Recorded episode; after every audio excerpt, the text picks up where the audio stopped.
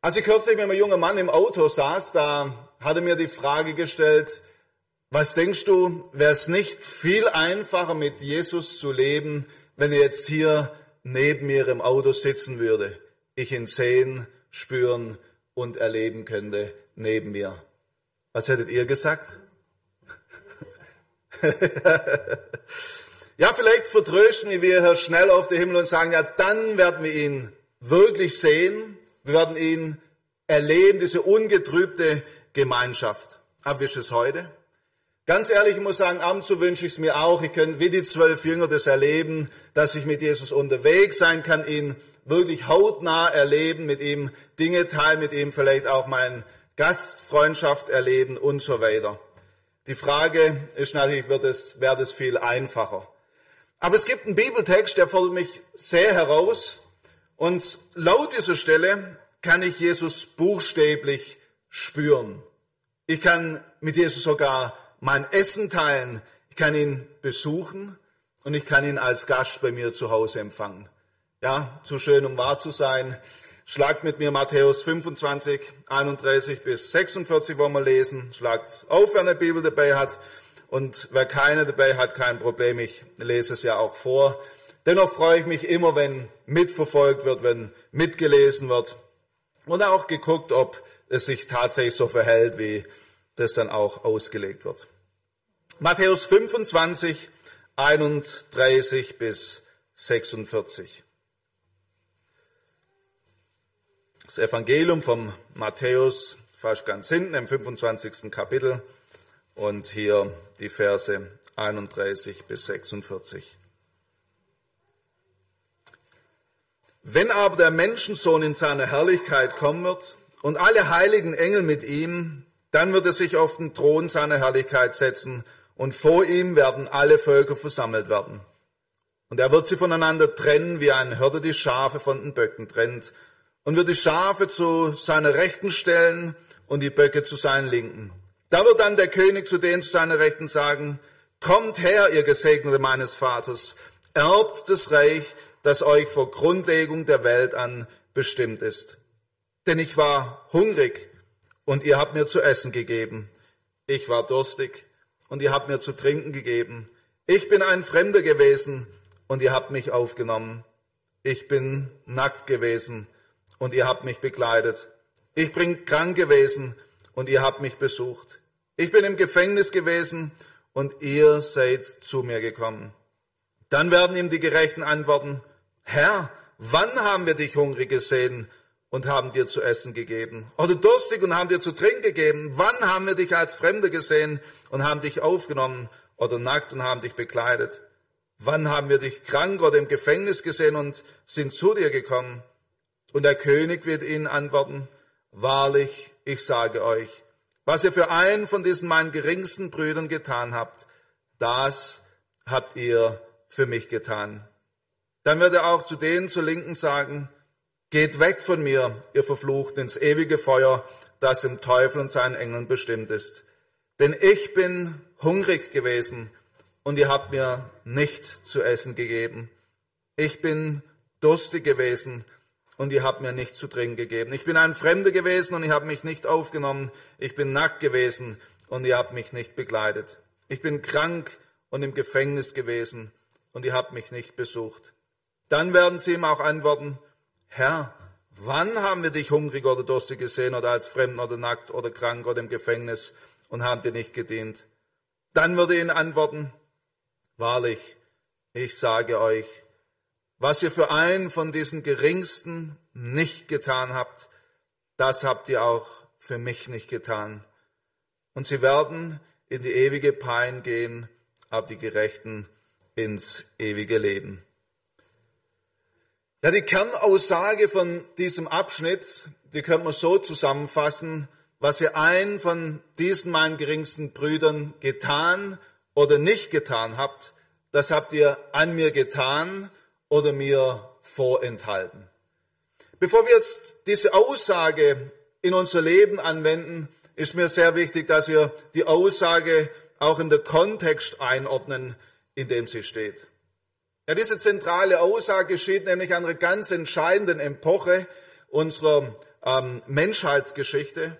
Sie wird dort gesprochen und der Blick geht in die Zukunft. Also noch gar nicht hier und jetzt, sondern das steht noch aus.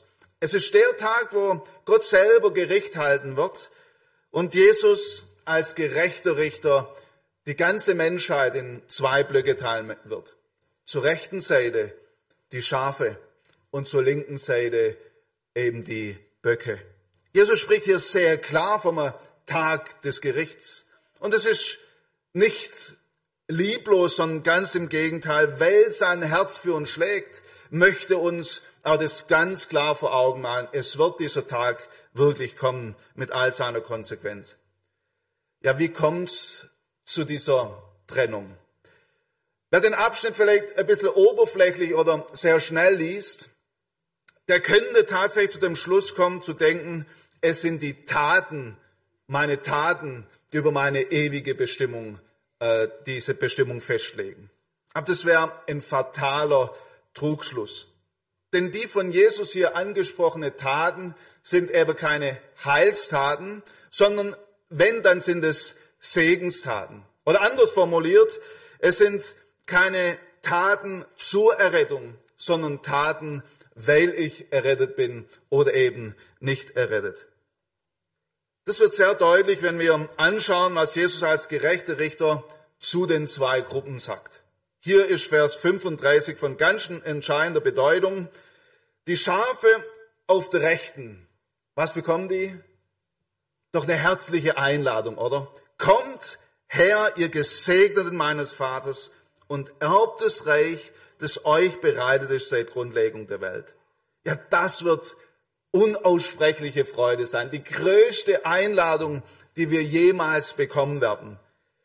Und wenn die Bibel hier von der Rechten Gottes spricht, dann ist es immer die Hand, die segnet, aber auch die Ehre bereitet oder Ehre vermittelt und es ist die Hand, die das Erbe bestimmt. Dafür steht die rechte Hand. Und somit ist klar, Erben können nur Kinder. Nur Kinder können erben. Das gilt auch hier an dieser Stelle. Damit geht es ganz klar um Kinder Gottes.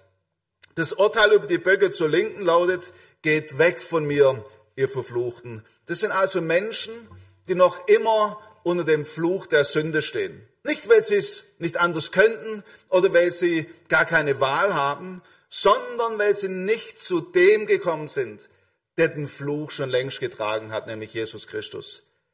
Segen oder Fluch ist kein Zufall.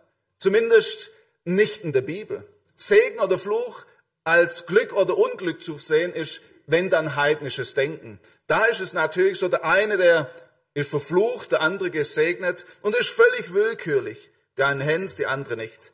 Aber nicht so bei Gott. Segen oder Fluch in der Bibel hat eine ganz einfache, ganz einfache Logik. Der ist gesegnet, der in der Verbindung steht mit dem einzigen, der über Segen und Fluch bestimmt, nämlich der allmächtige Gott. Ich glaube, es wird kaum woanders so deutlich wie in der alttestamentlichen Geschichte vom Abraham, er hieß da noch Abram, da lesen wir bei seiner Berufung, ich will dich segnen und du sollst ein Segen sein. Warum wird dieser Mann ein Gesegneter Gottes? Ja, 1. Mose 15,6 sagt, Abraham glaubte dem Herrn und das rechnete er ihm als Gerechtigkeit an. Abraham hat also diesen Segen nicht verdient, sondern es wurde ihm zuteil, weil er sein ganzes Vertrauen auf den lebendigen Gott gesetzt hat. Ja, im Neuen Testament greift das Römer Kapitel 4 auf und sagt, auch wir alle können zu den Gesegneten gehören, wenn wir an Jesus Christus glauben. Ich möchte das kurz erklären. Den Segen Gottes kann man nur erfahren, wenn man in einer intakten Beziehung mit dem Segensgeber, mit Gott steht. Sonst kann gar kein Segen fließen. Und diese Beziehung, die können wir gar nicht selber wiederherstellen. Keiner von uns hat von sich aus in Draht zu Gott. Aber Gott sei Dank, Jesus hat dieses Dilemma gelöst, indem er von, für uns ans Kreuz ging und eben den Fluch getragen hat, die Trennung beseitigt, die zwischen Gott und mir steht. Und somit können wir wieder in dieser Verbindung leben mit dem lebendigen Gott. Wenn du noch kein Kind Gottes bist, möchte ich dich einladen, komm im Gebet zu Jesus Christus. Bring ihm deine Schuld und nimm das Geschenk der Errettung an, das Jesus dir schenkt. Damit gehören wir zu der Gruppe, die als Gerechte angesprochen wird. Vers 37 spricht sie als Gerechte an und damit gerecht durch Jesus allein. Und somit auch Gesegnete für alle Ewigkeit. Diese Verbindung findet jetzt aber selbstverständlich Ausdruck in unserem Handeln, wie bei Abraham. Ich will dich segnen und es war's, oder? Nein, und du sollst ein Segen sein. Das hat Auswirkungen, das sieht Kreise bis heute. Es ist also eindeutig nicht die Tat am nächsten, die über meine ewige Bestimmung entscheidet. Es ist auch kein Schicksal, dem ich einfach ausgeliefert bin. Unser Text macht auch, gibt auch für mich keinen Hinweis, dass es hier eine Errettung gibt, die vorherbestimmt ist, sodass ich gar keine Wahl habe. Das ist einfach schon für immer vorherbestimmt. Vor Grundlegung der Welt steht hier, das bezieht sich nicht, wenn wir genau reingucken, auf die Person, sondern auf das Reich, auf das Erbe, die die bekommen, die schon längst, also darauf bezieht sich das vor Grundlegung der Welt. Und damit sehen wir, es geht um die Frage, wer darf Erbe sein? Und das steht fest, zwar für jeden, der Jesus aufgenommen hat. Ja, zusammenfassend dürfen wir feststellen, zu diesem ersten Teil in unserem Abschnitt erwähnten Taten sind keine, kein Mittel zur Errettung, sondern ist eine Folge der Errettung. Umgekehrt gilt es auch für die linke Seite. Es sind nicht fehlenden Taten, die zur Verdammnis führen. Bei ihnen mag es viele Taten gegeben haben. Aber es waren nicht Taten aus Liebe zu Jesus, nicht aus Hingabe zu ihm, sondern vielleicht einfach nur so. Diese Verbindung gibt es ja gar nicht zu den Geschwistern, die da erwähnt sind. Die fehlt ja vollkommen. Und deshalb ist es hier sehr entscheidend. Es geht also in unserem Abschnitt um die weitreichende und entscheidende Frage, für wen lebe ich eigentlich mein Leben? Und diese Frage, sie richtet sich nicht nur an Gottlose, sondern täglich auch an uns. Lebe ich mein Ding oder sein Ding? Bisschen plump vielleicht formuliert, aber das ist die Frage. Wenn ich, bin ich noch jemand, der sein Leben lebt oder Gottes Willen lebt, mein Eigenwillen oder seinen Willen? Sind damit die Taten unbedeutend, bedeutungslos für die Ewigkeit? Ganz und gar nicht. Unser Gleichnis zeigt genau das Gegenteil auf. Sie werden sogar in der Ewigkeit erwähnt. Ich glaube, deshalb spricht das Neue Testament auch gern von Früchten, weil sie zeigen, wir gehören zum Gott, der auch in Taten erlebt werden kann. Und das sogar in Ewigkeit Erwähnung findet. An den Taten erkennen wir, ob wir Segensträger sind oder Titelträger. So viel zur richtigen Einordnung. Das war mir sehr wichtig, das an den Anfang zu stellen. Und jetzt können wir zum Kernanliegen kommen. Wahrlich, ich sage euch, was ihr für einen von diesen meinen geringsten Brüdern getan habt, das habt ihr mir getan. Wie ist es möglich? Wir stellen hier fest, Jesus Christus und Christen bilden eine unglaubliche Einheit, eine unzertrennliche. Wir tragen nicht nur seinen Namen, sondern Jesus Christus, oder wir heißen deshalb Christen, weil wir Christus in uns tragen. Und Jesus schämt sich nicht, uns seine Brüder, Brüder und Schwestern zu nennen. Hebräer 2, 1, 11 bis 12 unterstreicht es.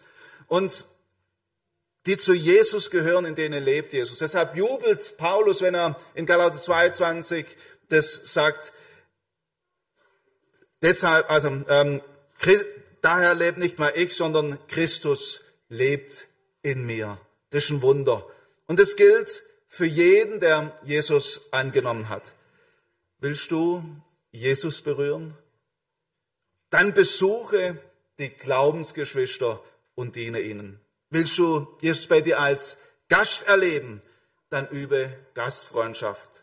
Hast du Sehnsucht danach, Jesus aufzusuchen, dann kümmere dich um Christen zum Beispiel in der Verfolgung. Schreibe ihnen einen Brief, bete für sie und du wirst selber gestärkt in deinem Glauben. Denn Jesus sagt, was ihr einem meiner geringsten Brüder getan habt, das habt ihr mir getan.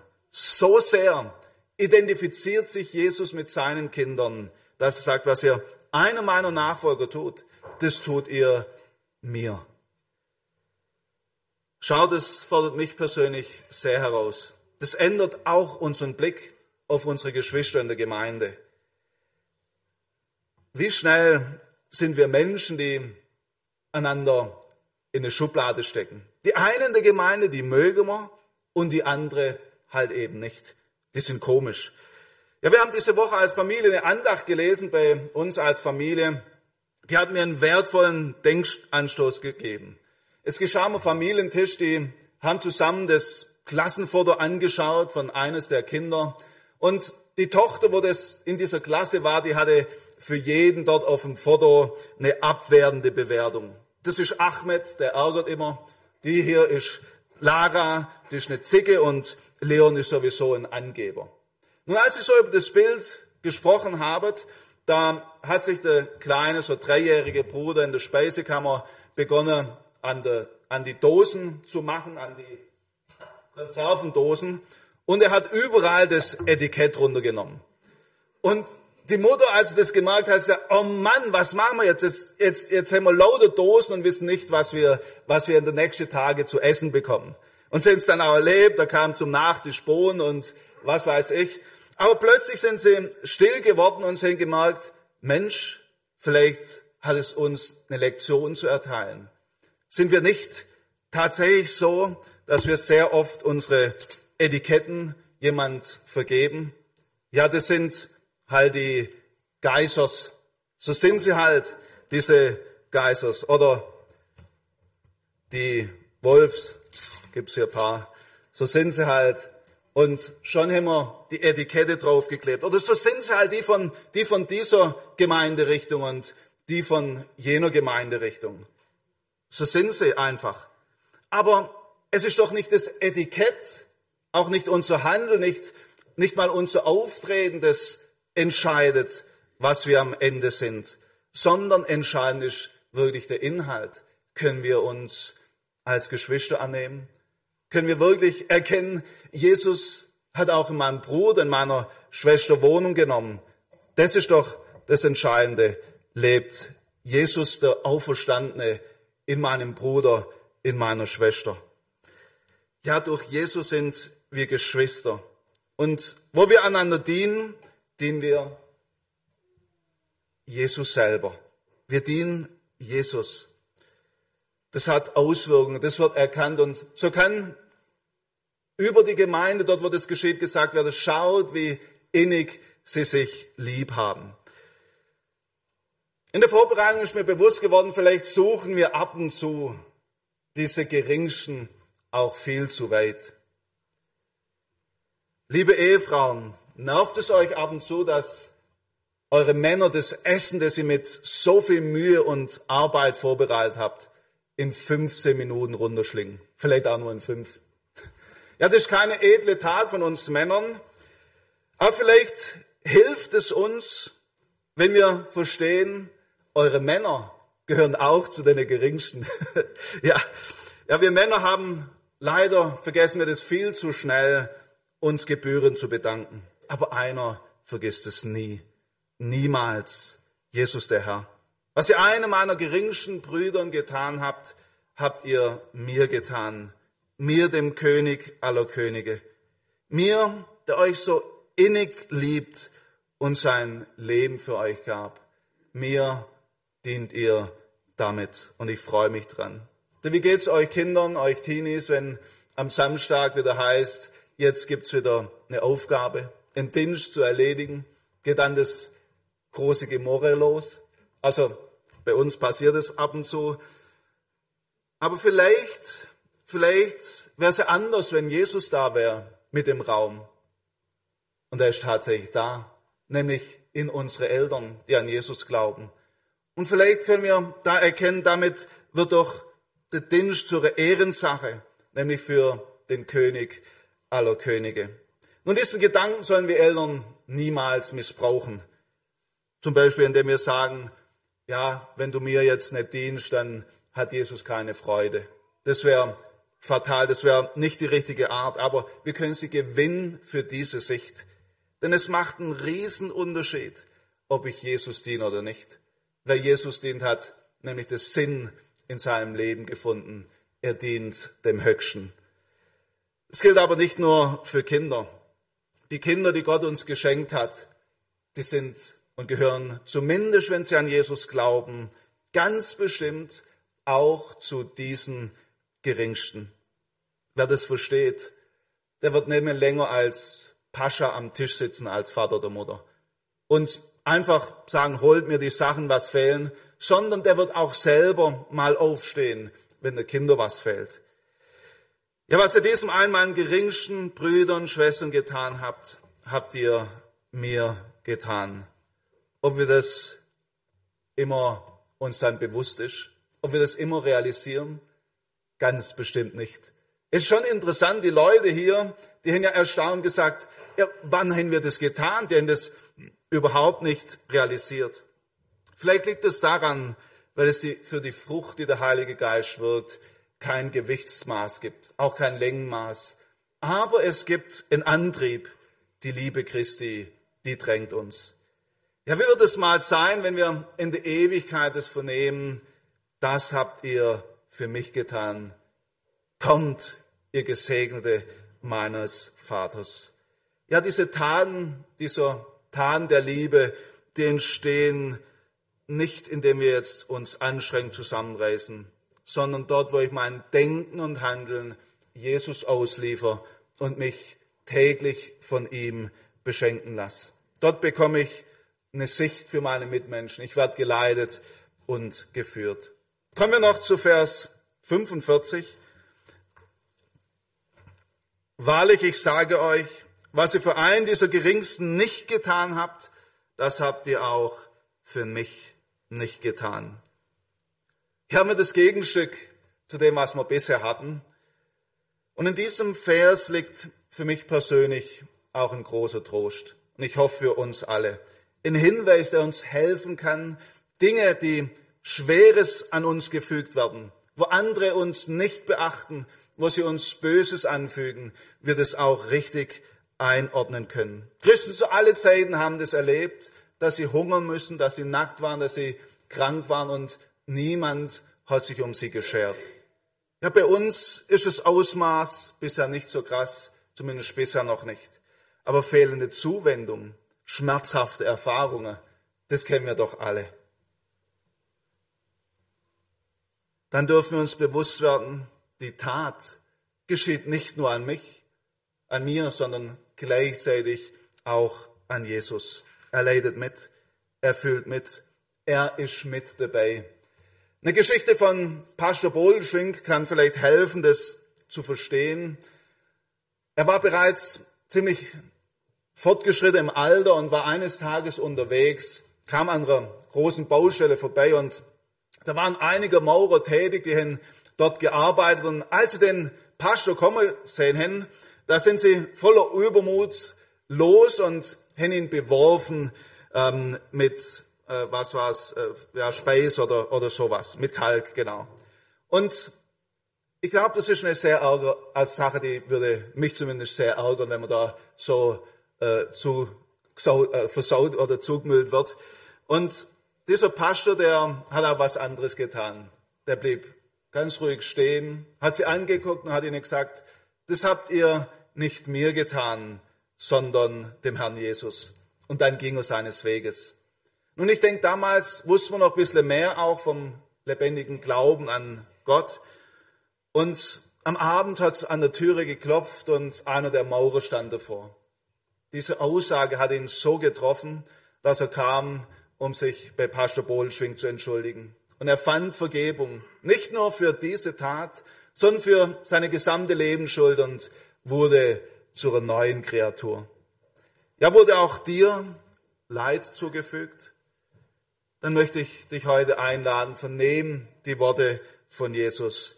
Das habt ihr mir getan. Jedes Unrecht findet hier, wird hier mit eingeschlossen. Jesus war nicht abwesend. Er war mit dabei er hat es miterlebt. Er hat es auch nicht vergessen, er kehrt es auch nicht unter den Teppich, sondern es wird mal wieder zur Erwähnung kommen, nämlich am letzten, an diesem Gerichtstag. Jedes Unrecht, das nicht bereinigt wurde, kommt hier nochmal zur Sprache. Und Jesus als der gerechte Richter wird die richtige Antwort darauf finden. Nur aus diesem Grund, meine ich, ist überhaupt Vergebung möglich. Weil wir mal Gott dienen, der gerechter ist als wir, der höher ist als wir und der das Unrecht nicht vergisst, sondern eine gerechte Antwort gibt. Noch ein weiterer Gedanke scheint mir in diesem Zusammenhang angebracht.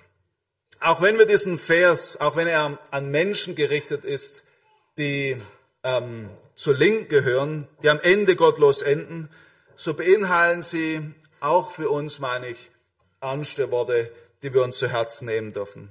Denn wir stellen hier fest, nicht nur die guten Taten an meine, Christen, an meine Mitchristen sind, gehen an Jesus vorbei, sondern auch das Lieblose, das Unterlassene. Was würde sich wohl in unserem Leben alles verändern, wenn wir damit bewusst in unserem Alltag leben, mit dem Wissen, das, was ich meinem, meinem Bruder, meiner Schwester jetzt sage, sage ich gleichzeitig ins Angesicht von Jesus. Ich denke hier auch wieder an uns Ehepaare. Wie schnell reden wir Männer auch gereizt mit unseren Frauen? Wie oft verpassen wir vielleicht auch ihren Rat einzuholen und treffen einfach selber eine Entscheidung? Mit wie wenig Taktgefühl sind wir teilweise unterwegs in verschiedenen Situationen. Aber auch Frauen sind hier angesprochen. Begegnen wir unseren Männern mit Respekt oder wissen wir es immer besser? Können wir sie bewundern und lieben oder sehen wir vor allem das, was sie unterlassen, was sie nicht erledigt haben. Wie wäre es, wenn wir beim nächsten Mal, wenn wir uns grob anfahren wollen, uns bewusst werden, das sage ich im Angesicht von Jesus. Gilt nicht nur für Ehepaare, sondern im Miteinander insgesamt, dass wir feststellen, das sage ich im Angesicht von Jesus. Ich möchte uns Mut machen. Lasst uns doch mit diesem Bewusstsein in die neue Woche gehen. Aber halb wird jetzt vielleicht der andere, der eine oder andere denken, wenn meine Frau, wenn das Gemeindeglied mich so behandeln würde, wie Jesus das tut, ja, dann könnte ich auch, dann könnte ich ihn auch freundlich behandeln, voller Liebe, voller Respekt. Kann ich nur erwidern, Jesus hat uns nie ein leichtes Leben versprochen. Äh, wenn du deinen Ehepartner oder deine Gemeindeglieder vielleicht gerade als Feinde erlebst, dann segne sie wenigstens. Lukas 6, 28 lädt uns ein, segnet, die euch verfluchen, bittet für die, die euch beleidigen. Ja, ich muss es zu meiner Schande gestehen, es gab und gibt es immer mal wieder Momente, da wird meine Frau irgendwie zur Kampfrivalin. Aber ich durfte es immer wieder erleben, dort, wo ich im Gebet damit zu Jesus komme. Und erst recht, wo ich dann beginne, sie im Gebet zu segnen, ändert es meinen Blick vollkommen. Und wir können uns wieder versöhnen, weil wir, weil wir uns gemeinsam wieder mit den Augen von Jesus sehen. Ja, wir merken, wie völlig anders die Maßstäbe sind von dem König, den wir gewählt haben, zu folgen. Aber auch wenn uns Jesus kein leichtes Leben versprochen hat, eines hat er uns versprochen. Ich bin bei euch alle Tage bis ans Ende dieser Welt und meine Kraft ist in deiner Schwachheit mächtig. Diese Jesusart zu leben, müssen wir nicht selber produzieren. Es ist nicht ein Ergebnis von Anstrengung, sondern, wie wir am Anfang klar gesehen haben, eine Folge von Segen. Deshalb ist es so entscheidend, dass wir täglich diese Zeit kennen, wo wir uns vom lebendigen Gott segnen lassen, indem wir sein Wort lesen und mit ihm reden. Heißt es nun, dass ich niemals meinen Bruder, meine Schwester korrigieren darf? Ganz bestimmt nicht.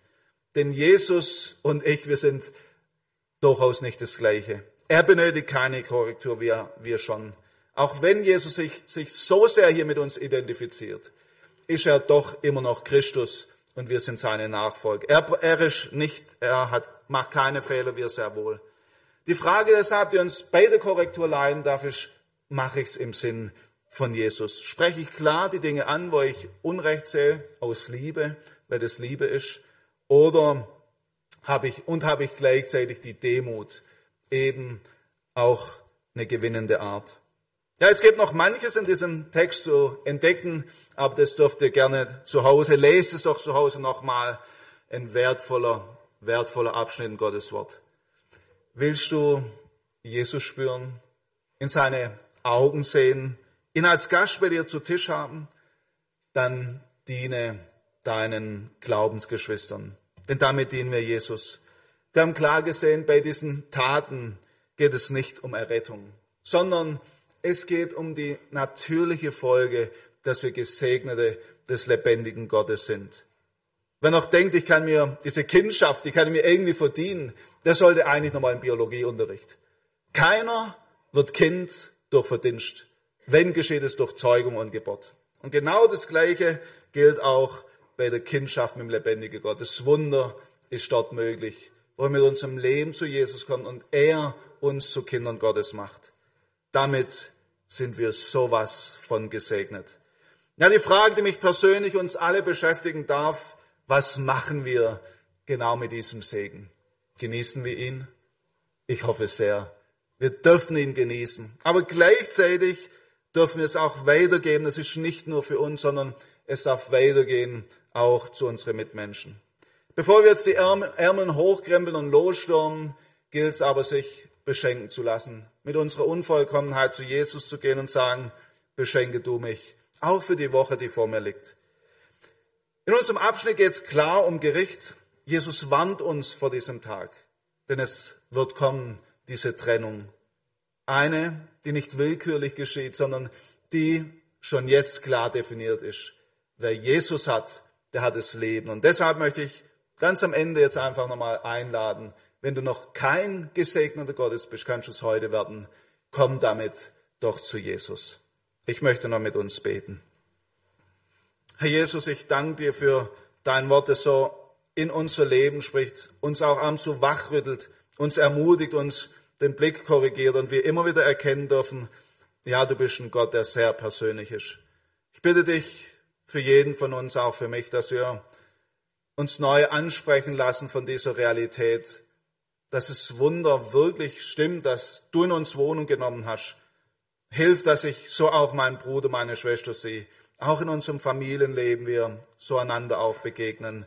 Nicht indem wir selber krampfhaft uns bemühen, sondern mit unserer Schwachheit zu dir kommen und erleben, dass du es liebst, deine Kinder zu beschenken. Ich bitte dich auch für Menschen, die sich heute erkannt haben, dass sie noch zur Seite der Böcke gehören auf der linken Seite das nicht ihr ruhen, bis sie auch das vernehmen, kommt her, ihr Gesegnete des Herrn.